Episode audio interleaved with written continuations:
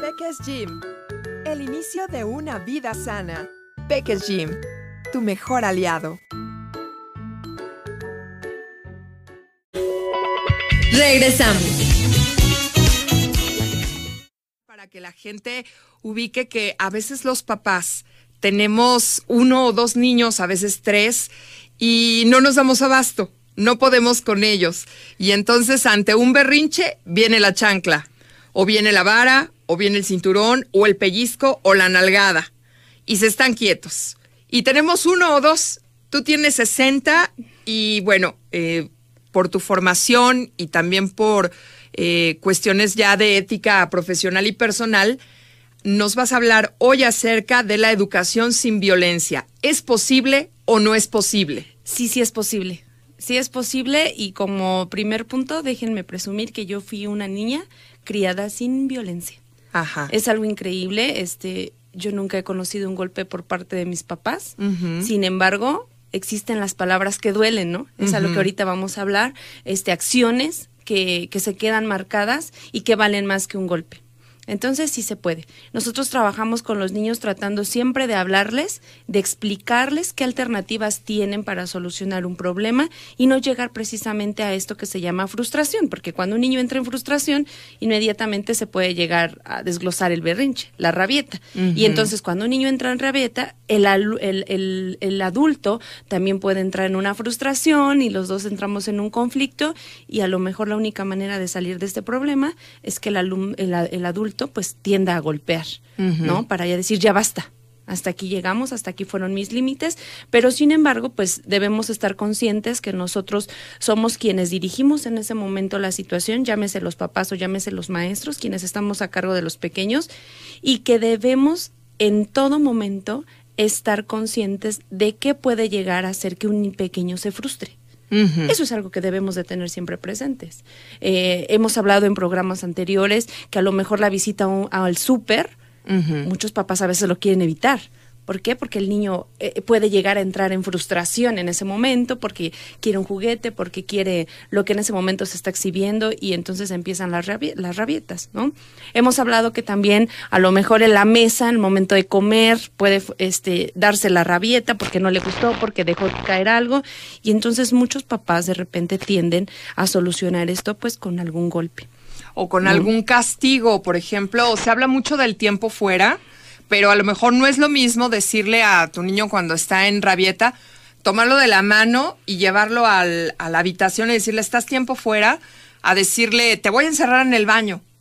Pero bueno, en la práctica suele ser un poco más complejo. Un niño en rabieta no se deja tomar de la mano. No, nunca. O sea, se tira al suelo, tira patadas. ¿Cómo, actuamos ahí? Mira, les voy a comentar algo que de repente a nosotros nos funciona y nos funciona muy bien y a veces tratamos de hacer lo que las mamás también lo entiendan y lo compartan y lo lleven a cabo con sus pequeños. Un niño es un ser abierto en, el- en la mentalidad de manera increíble. O sea, él no está solamente eh, fijo en una sola cosa, él está aprendiendo muchísimas cosas que tiene a su alrededor. Entonces, lo ideal es empezar a distraerlos. ¿A qué me refiero con esto? Si a lo mejor ellos están iniciando una rabieta, yo puedo distraerlos con cualquier cosa que tenga a mi alrededor. Mira, mira, el avión Mira, va pasando. mira. Ajá. Oye, ¿ya viste ese niño cómo va corriendo? Ah, mira lo que venden allá, vamos a ver.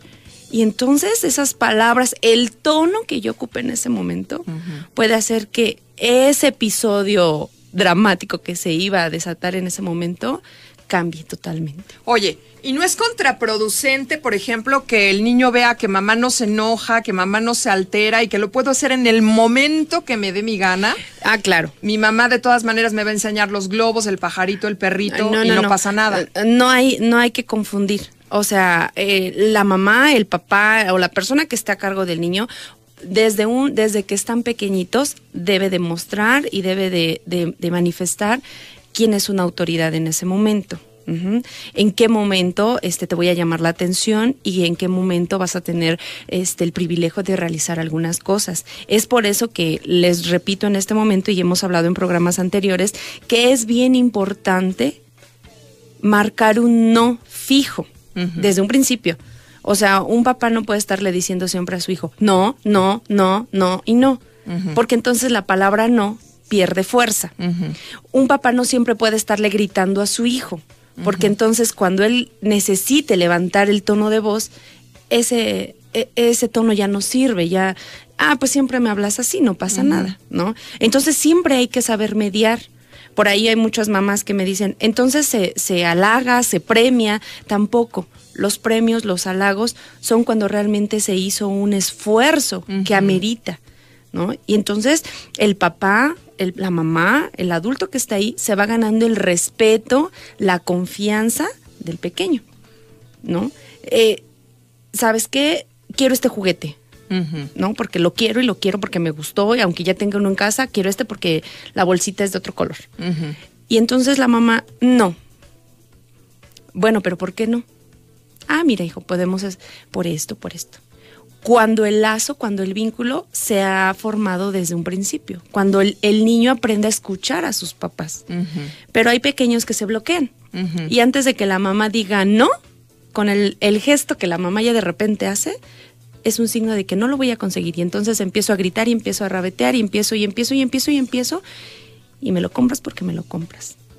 Y entonces, cuando la mamá de repente cede en esas situaciones, empieza a perder credibilidad. Y obviamente empieza a perder autoridad. ¿Por qué? Porque ¿quién ganó en ese momento? La rabieta del pequeño. Claro, es el mensaje que damos, ¿no? Ajá, Hago rabieta sí. y me salgo con la mía. Así es. Entonces, desde un principio la mamá tiene que marcar cuando ella dice no, es porque sabes que ese no, pase lo que pase, no se va a cambiar. ¿Qué sucede cuando un niño está en medio de la rabieta y el berrinche, en, en- en crisis de gritar, llorar, patalear, aventar golpes, tirar cosas? Me ha tocado ver, por ejemplo, niños en los supermercados que hacen el berrinche y voltean y tiran todas las latas, ¿no? Uy, y, eh, y hay muchísimas formas, pero digámoslo así, las rabietas siempre van por grados. O sea, un niño no puede llegar a, en su primer rabieta no puede llegar a golpear, a tirar, a, a deshacer medio mundo. ¿Por qué? Porque este eh, su primer rabieta siempre va a ser que sí, que sí, o no, no, pero no puede ser en un, en un primer instante, violento. no puede ser tan violento. Pero ¿qué sucede cuando ya hicimos todo mal y nuestro niño ya está en esas circunstancias? Lo hemos dejado crecer y crecer porque no lo sabemos manejar. ¿Y qué sucede cuando la distracción no me es suficiente y le dices, mira los globos y ni eso lo saca de, de su rabieta? eh, yo les aconsejo, lo principal es calmarse. Uno como adulto tiene que calmarse porque si la mamá se empieza a frustrar porque está en el supermercado y porque ya tiró algo y porque ya golpeó a alguien y porque a lo mejor la mamá lo único que va a decir, lo agarro, lo saco y ahorita vas a ver, ¿no? O inclusive llegar a dar un golpe y entonces te calmas porque te calmas. Pues es que yo digo que le das un pellizco y más llora, ¿no? Porque Exactamente. le duele. Es- y entonces la rabieta se va a convertir ahora en un caos. Y entonces puede llegar a pasar de que tú me pellizcaste y ahora grito y ahora te voy a pegar. No tenía pensado pegarte, papá, pero me pellizcaste, me dolió y ahora te regreso una patada. La violencia ¿no? genera violencia. Ah, sí, claro. Toda sí, acción claro. tiene una reacción. Entonces, lo ideal en este episodio es que a lo mejor mamá, papá o quienes vayan en ese momento tengan la mejor calma posible, vean qué está pasando, evitemos eh, que haya algo que lastime a nuestros pequeños y darles un espacio. Yo entiendo y sé que esto es muy difícil, porque no solamente estamos lidiando con el pequeño, sino con todas las personas que en ese momento pueden estar alrededor calificándonos y no calificándonos. Sí, porque ¿no? habrá el que diga, ¿y qué espera para darle dos buenas nalgadas? Y- ¿O qué espera para darle en la bocota? Sí. O es, es- sí, calificándonos y descalificándonos. Sí, hay, hay que procurar siempre mantener la calma, hay que procurar ir a estos lugares que es el súper cuando ambas partes estén tranquilos. ¿no? Ahora, yo sé que pone a mi hijo frustrante pasar por el lado donde están los juguetes, ¿no? Lo evito. lo evitamos, ¿no? Y trato de llevarlo hacia otro lado. Si yo sé que, que es frustrante para mi hijo estar en una fila porque se empieza a desesperar, evito ir a estos lugares cuando esté un cúmulo de gente, ¿no? Trato de buscar días a lo mejor en los que no estén tan concurridos para que la entrada y la salida sean mucho más fáciles. O sea, es- es, es tener que buscar cositas y alternativas que realmente pudieran evitar estos episodios. No se vale decir es que yo sé que entra en rabieta porque quiere juguetes. y pasar por el, por el pasillo de juguetes. O sea, no hay que provocar. Claro. No tenemos que provocar. ¿no? Oye, por ejemplo, eh, yo como mamá ocupo mucho el de, señor policía, aquí le dejo este niño que se porta muy mal. Obviamente mi hijo sabe que jamás de los jamases lo voy a dejar con un desconocido, aunque sea policía, ¿no? Y obviamente eso no funciona. Pues fíjate que sí, aunque él sabe que, que no lo vamos a dejar Ajá. ahí, que, o, o cuando estamos en una reunión y está dando mucha lata, le digo, te voy a ir a echar al carro. Sabe perfecto que jamás se podría quedar solo en un carro sin la vigilancia de un adulto. O sea, sabe que esas cosas están totalmente fuera de la realidad y que no van a suceder, pero funciona, se calma, porque sabe que también yo estoy llegando como a un límite, ¿no? Ah, bueno, en este caso a lo mejor ambas partes saben que cuando mamá ocupa esas palabras es porque realmente ya está molesta. Y sabes que le echo mis ojos furiosos. Exacto. Le echo mis ojos furiosos y yo nada más se quedo así como quietecito. es lo que yo te decía, ¿no? Hace, un- hace un momento, este, cuando empezamos, te decía, es que no tienes que pegarle. ¿Por qué? Porque esa mirada solo la ocupas cuando algo ya está muy mal. ¿no? No la ocupas siempre. Cuando ocupamos muy seguido las cosas, van perdiendo, así como que. Como, vaya, vamos a poner un ejemplo de, de chicas. Si ocupo diario, un diario, diario unos zapatos, llega el momento en el que, ay, pero si tenemos unos zapatos especiales, hasta los cuidamos y lo usamos en, en ocasiones especiales, ¿no? Que a mí me da mucha risa porque yo, si les grito a mis hijos, me tiran de a loca porque yo grito todo el tiempo. Exacto. Este, todo el tiempo estoy gritando y pareciera que estoy enojada, pero es mi voz normal. es mi voz normal, de verdad. Este, hijo, tráeme la canasta. Este, mamacita, quítame este triciclo de aquí, por favor. Entonces ya saben que es como mi tono normal. Entonces cuando le digo, papacito, ¿por qué tiraste la leche? Pues, no, no cree que lo estoy regañando, ¿no? O Yo creo que en tu caso pasa lo contrario. Yo creo que si te llegaran a escuchar en un tono más bajito. Dirían, ¿qué le pasa a ¿Qué mi le mamá? pasó a mamá? Ajá. Mamá, ¿estás bien? Lo mismo pasa cuando las cosas son a la inversa. ¿no? Por eso es necesario que como papás con- nos conozcamos en, en primer persona, ¿no? ¿Qué, ¿Qué sé en este caso? Yo sé que siempre hablo fuerte, pero la mirada. Es un ultimátum. Sí, de ¿no? hecho, sí, a mí, a mí me funciona eso. Y este, y, y la amenaza de señor policía, aquí le dejo a este muchacho, aquí que le ayude a vender, señorita, que le ayude a, a empacar las cosas.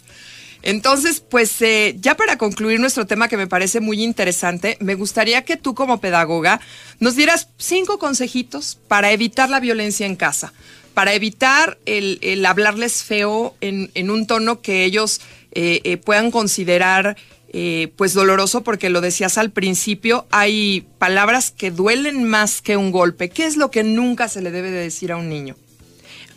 En primer lugar, porque así textualmente lo de repente lo escucho, cuando le dicen, no sirves para nada, O el ya no te quiero. el ya no te quiero. Ya no te quiero. Qué feo Siempre niño. echas a perder todo. Esas palabras no las digan. Es más, no se le puede decir ni a un adulto, mucho Claro. menos a un niño. Claro. ¿No? ¿Por qué? Porque siempre voy a ver, va a haber algo en el que soy bueno. Quizás esto me salió mal, pero no se acabó todo. Esas palabras jamás se dicen. Ya no te quiero, no confío en ti. O sea, es- eso no se puede decir al niño porque algo está pasando atrás de. Siempre hay algo más atrás. Como consejo número dos es eviten lugares, episodios, situaciones que pongan a las dos partes irritantes, irritantes, ¿no? ¿Por qué? Porque a lo mejor uno como mamá todo el día estuvo para arriba, para abajo, haciendo la comida, lavando, planchando. Llegaron de la escuela y entonces yo estoy muy, muy irritada, muy irritada y muy frustrada. Evitar ese momento para hacer la tarea, por ejemplo. ¿no? Mejor mamá me tranquilizo, respiro, les doy de comer, dejo que vean tres minutos la tele, ya estoy tranquila. A ver, vamos a hacer la tarea. ¿Sale? ¿Por qué? Porque también yo estoy más tranquila y puedo trabajar mejor con ustedes. Entonces, número dos, evitar situaciones o momentos en los que ambas partes estén irritados. Porque los niños también se irritan y se irritan muy fácil. Como consejo número tres, les, les aconsejo utilizar, como tú dices, cosas, eh, ya sean un gesto, una palabra, en el momento indicado, no siempre, en el momento indicado. Y obviamente hablar con los pequeños, ¿no? Cuando yo te diga no, es por esto, por esto, por lo otro. Punto número cuatro, que es muy importante, pasar tiempo con sus pequeños. ¿Para qué? Para que ambas partes se conozcan. Y yo como mamá conozca cuáles son tus intereses, porque no siempre mis intereses son los tuyos. Dichos a la, eh, por ahí luego me da mucha risa, ¿no? ¿Qué es un suéter? Un instrumento que mi mamá me pone cuando tengo, cuando ella tiene frío, ¿no? Entonces lo mismo pasa aquí no, no creer que mis gustos y mis, eh, mis decisiones en ese momento también son en las que él quiere en este momento. No hay que pasar mucho tiempo. Y mejor si ese tiempo es de repente fuera de casa, que se vayan a correr, que se vayan al, aire libre, para las dos partes está mucho mejor. No, no se vale decir, yo paso tiempo con mi hijo, que vemos la novela juntos. Ese no es tiempo, ¿estás de acuerdo? Bajo ninguna circunstancia, entonces un, un, pedagogo puede eh, sugerir, dele una lalgadita, porque estamos hablando de berrinches y de rabietas. Pero ¿qué sucede cuando el niño ya te falta el respeto?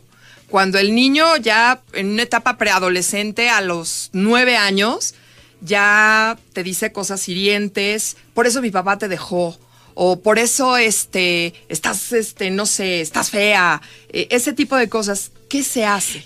Eh, yo no voy a decirte que sí hay que hacerlo, ni tampoco te voy a decir que no porque para esto cada uno de nosotros va a saber el historial que trae consigo, ¿no? ¿Por qué? Porque también vamos a tener mamás que han luchado y han hecho lo mejor en el momento y a lo mejor el hijo en ese momento está fuera de control y a lo mejor ya hablé tres mil veces con él y la tres mil uno no hubo otra alternativa, ¿no? Pero después de esto viene una plática y, te, y te aseguro que no me lo vas a volver a hacer. ¿Por qué? Porque viene una plática en la que vas a volver a entender que eres lo mejor para mí y que estoy haciendo lo mejor para ti. Pero te tuve que corregir. Pero hay, o sea, no te voy a decir que no, ni te voy a decir que sí. Cada, cada familia en su momento tiene un hasta aquí. Ajá. Y como papá tenemos que estar este, siempre conscientes de eso. No es, no es porque tiraste la leche. No, no, claro. ¿No? Siempre. Y como consejo número cinco, les doy esto. Los papás tienen que recordar cómo fueron sus papás con ellos. ¿Y qué siento cuando recuerdo eso? Ah, siento padrísimo, siento muy bien. ¿Qué quiero que mis hijos recuerden de mí cuando estén en esta silla, como yo lo estoy ahorita? Ah, pues quiero que recuerden que fui un papá que los aconsejó, que estuvo ahí con ellos en todo momento, que, este, que los escuchó y que además ayudó a solucionar problemas, todo lo que tú quieras. Entonces, tenemos que ver qué árbol queremos para saber qué semilla voy a sembrar. Así es. ¿Sale? Entonces, eso es muy importante. Eso es muy importante. Yo sé que hoy en día hay muchísimos artículos, muchísimos autores. Hablamos de las emociones, hablamos de, de expresar y todo está bien todo está bien. Uno como papá hoy tiene la oportunidad de leer y de informarse y no solamente quedarse con, con lo que dice una persona, sino hoy podemos hacerlo de muchas formas, ¿no? Así es. Entonces, mi consejo es lean, platiquen con la vecina, con la amiga, ¿cómo le haces? ¿Qué hiciste? Y entonces crean sus propias herramientas. Así es. Las que mejor como familia en ese momento, pues funcionan, ¿no? A ustedes les funciona la mirada, a otro le funciona el, sabes que no hay tele, ¿no? Entonces a lo mejor, amiga, es que la mirada ya no me funciona. ¿Sabes qué? Yo le digo que lo voy a este, platicar con su papá y eso me funciona. Ah, no lo había pensado, lo voy a hacer. Siempre va a haber alternativas. Antes de llegar a la 3001 como o retenerle un juguete no su juguete favorito. Sabes qué lo vamos a subir a la repisa y hasta que cambies tu actitud este, no, no, no te lo vamos a dar otra vez. Sí, hay muchas, muchas alternativas, muchas cosas que en programas anteriores te lo hemos dicho. Nosotros no lo llamamos, estás castigado. Nosotros le llamamos, tuviste una acción negativa, esta es tu consecuencia. La consecuencia. Tuviste una acción positiva, esta es la consecuencia. Y siempre, siempre mostrarles cuántas alternativas pueden haber. Pueden haber, realmente hay muchos casos que hoy en día de repente nos sorprenden y decimos, en mi familia nunca va a pasar. Pero antes de despedirnos, tengo aquí, le pido al productor que me regale dos minutitos más. Eh, ya que nos estás mencionando los artículos, yo he leído algunos donde dice, no obligue al niño a saludar de beso, no obligue al niño a saludar de abrazo. El, este, porque los niños tienen derecho a elegir, ¿no? Con que salude basta. Sin embargo, bueno, yo considero que si se trata del abuelito, si se trata de la abuelita, este, del papá, si hay que como que fomentar esos lazos de amor y cariño. No podemos dejar que el niño nada más diga, ah, sí que hubo, ¿no? Y, y con respecto a eso eh, también, bueno, pues eh, muchos pequeñitos, justamente por esta parte de que los papás ya están como, como muy documentados, pues eh, están haciendo ya como que lo que quieren, ¿no? Como no obligues al niño. A, a mí me, me llamó la atención que en una ocasión este, mi hijo fue grosero con una persona y yo le pedí que se disculpara. Y no, nos regresamos y nos disculpamos. Y entonces este, a mí me decían algunas personas, es que no lo debes de obligar. No debes obligarlo, este, lo avergonzaste. Sí, bueno, él avergonzó a la persona. Sí, claro, sí, claro, es, es muy importante lo que te decía. No hay que quedarnos con lo que solo un autor en ese momento nos está diciendo. Ok, tú me dices, no debes obligar a que el niño salude de beso, de abrazo. ¿A quiénes? esa, sería, esa debe de ser la, la pregunta. ¿A quiénes? ¿A la abuelita? ¿Por qué a la abuelita no? ¿Porque a la mamá le cae mal? A final de cuentas es un lazo familiar. ¿A quién no vas a obligar? Ah, pues es que alguien en el camión se subió y mi hijo lo tiene que saludar de beso. No, pues claro. Entonces hay que saber y hay que enseñarle a diferenciar. Y entonces atrás de esa frase, no obligues a tu niño a saludar de beso ni de abrazo, viene otro. ¿Por qué? Porque si alguien lo hace de manera intencional contigo, significa esto. Pero si tú lo haces de esta manera, significa que tienes un aprecio hacia esa persona. O sea, es, un vínculo que nunca se va a acabar y es un mar de textos que siempre vamos a encontrar. ¿No? Hay muchos autores y, muchísimas personas que se clavan solamente o se, o se, o se casan con un autor. Con una idea. Y entonces no se vale. No se vale porque entonces pasa esto, ¿no?